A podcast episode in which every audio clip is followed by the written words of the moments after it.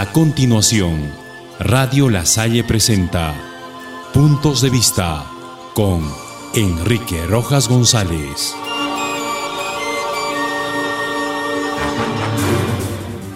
¿Qué tal amigos? El tema de la violencia en los planteles escolares siempre ha sido y será algo espinoso de comentarlo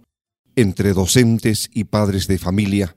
de las instituciones educativas de inicial, primaria y secundaria.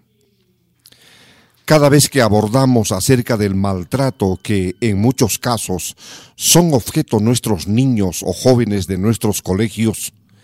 aflora un sentimiento de culpa de parte de algunos docentes que no han encontrado otra forma que castigar a sus alumnos cuando su rendimiento y aprendizaje no es el más deseado. Son muchos los maestros que han recurrido al castigo físico infligido a sus alumnos cuando las metas trazadas por el docente no llegan a cumplirse de la manera como han sido planificadas por el profesor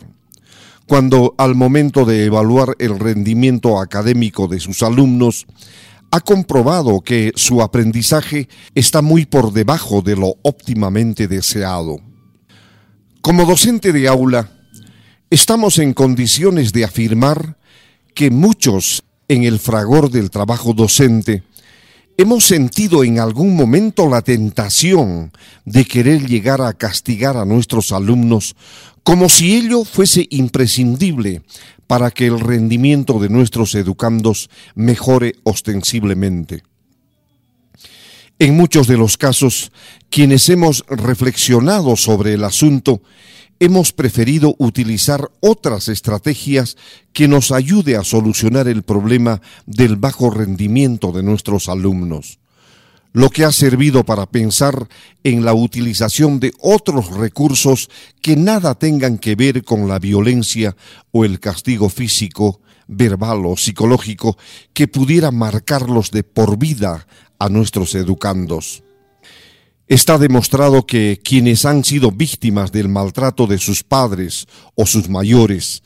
o en este caso de sus profesores, suelen replicar esta actitud en el futuro convirtiéndose en potenciales maltratadores que a la larga puede convertirlos en seres más violentos aún. Como recuerdo anecdótico en nuestra experiencia docente, recuerdo el día en que un alumno, al habérsele reprochado por su actitud y haber actuado con cierta violencia, propinándole una palmeta en sus manos, tuvo la valentía de recordarme que por primera vez había recibido un castigo de esa naturaleza, algo que ni sus padres se habían atrevido a tocarlo.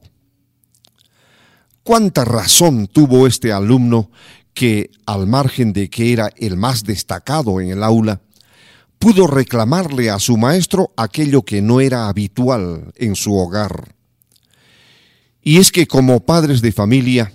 muchos no infligen castigo físico a sus hijos, sino que utilizan otras estrategias o formas de aplicarles una llamada de atención,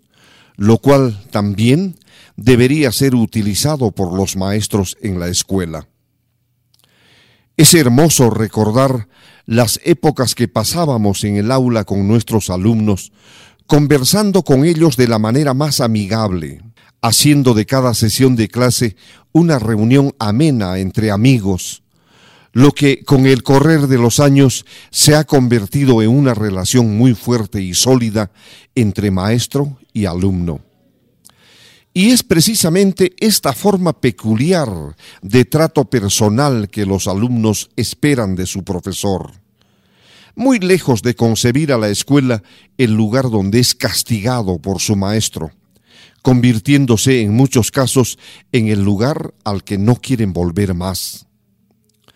Sin lugar a dudas que la violencia y el trato hostil que algunos maestros dan a sus alumnos definitivamente no es la mejor forma de lograr que el rendimiento de los alumnos mejore.